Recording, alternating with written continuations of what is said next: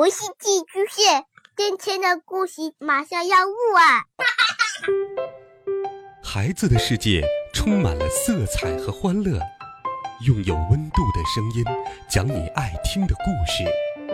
白羊叔叔和大明的晚安故事。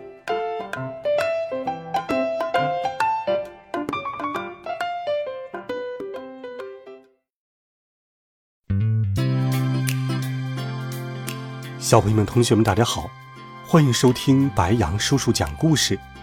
今天，白羊叔叔继续给你准备了好听的故事。马上就要到九一了，很多同学都陆陆续续的回到了校园，开启了自己新学期的学习生活。今天，白羊叔叔就给小朋友们和同学们准备了一系列好听的。和养成学习好习惯有关的故事，我们来听第一集。上课我要更专心。这一天，三班的课堂上，林老师正在上语文课。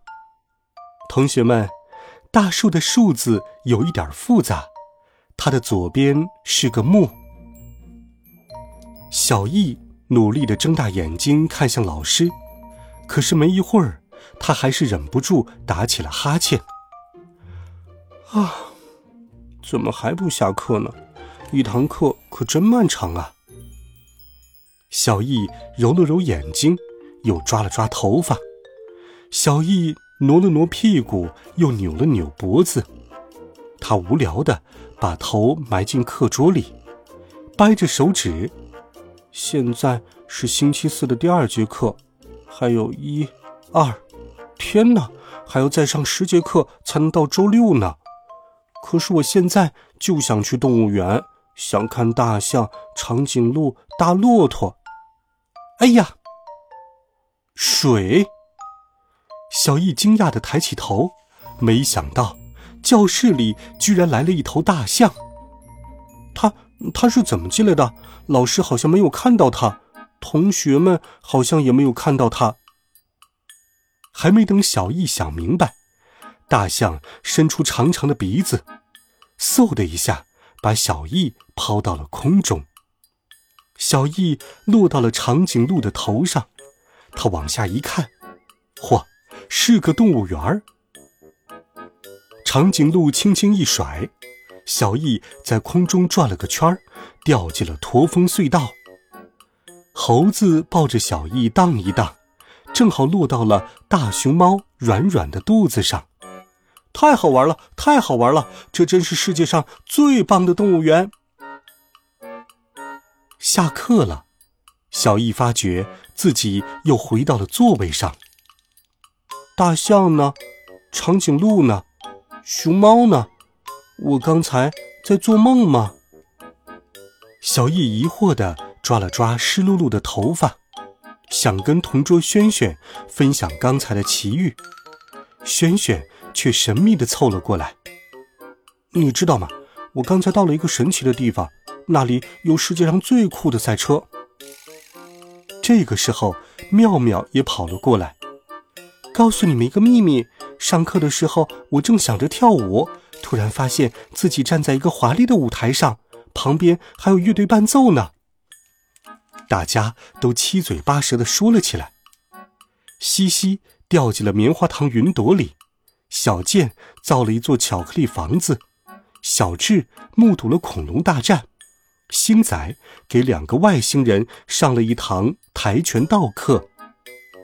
太好玩了！这么多好玩的事儿，老师没有发现吗？难道我们在的是魔法教室？叮铃铃，上课铃声响了。这节课是熊老师的数学课，可小易没心情听课，他一心只想着大象。果然，大象又来了，小易开心极了。要是可以去看看海豚就好了。大象又把小易往天上一抛。一只海豚接住了它。这天以后，小易上课都总是溜出去玩儿，同学们也都不怎么听讲了。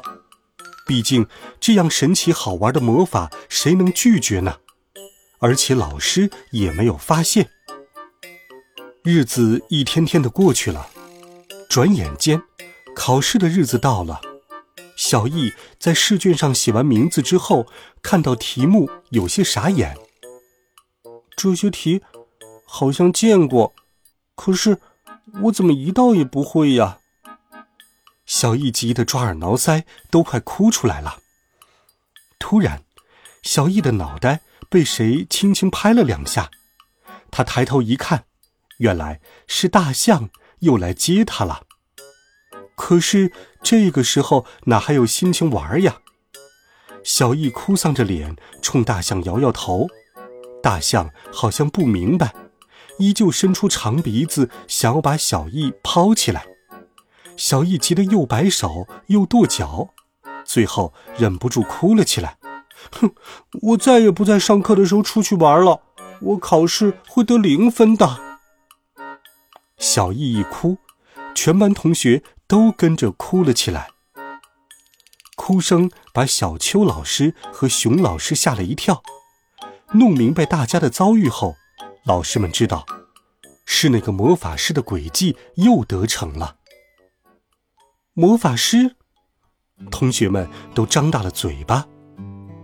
是啊，有个魔法师想变成天下第一聪明的人，所以常常来到学校，收集那些没被小朋友吸收的知识。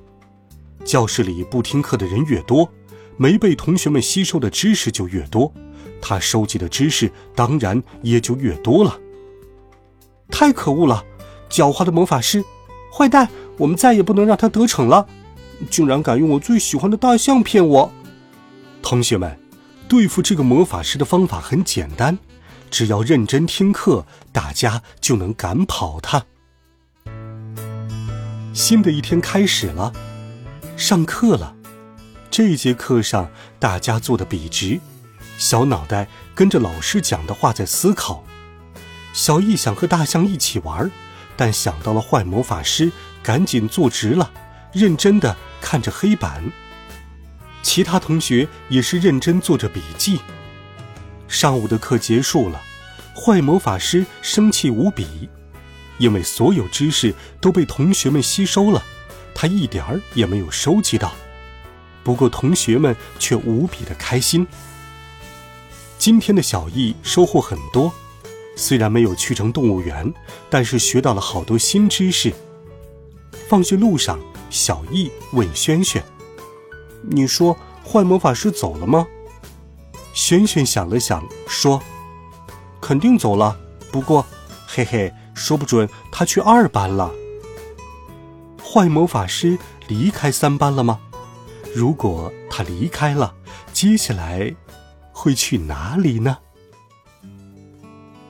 好了，有趣的故事就听到这里。专心听讲可以帮助我们提高学习效率。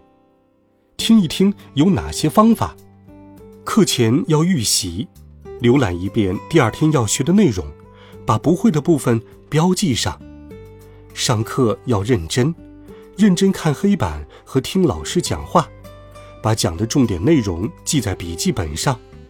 老师提问要主动思考，勇敢举手回答。课后要复习，像过电影一样回想老师讲的内容，好好写作业，标记出不会的内容，重点学习。另外要注意劳逸结合，有充足的睡眠，这样听起课来会更高效。好了，孩子们，这一集好听的故事，白杨叔叔就给你讲到这里。温暖讲述，为爱发声。我们明天见，晚安，好梦。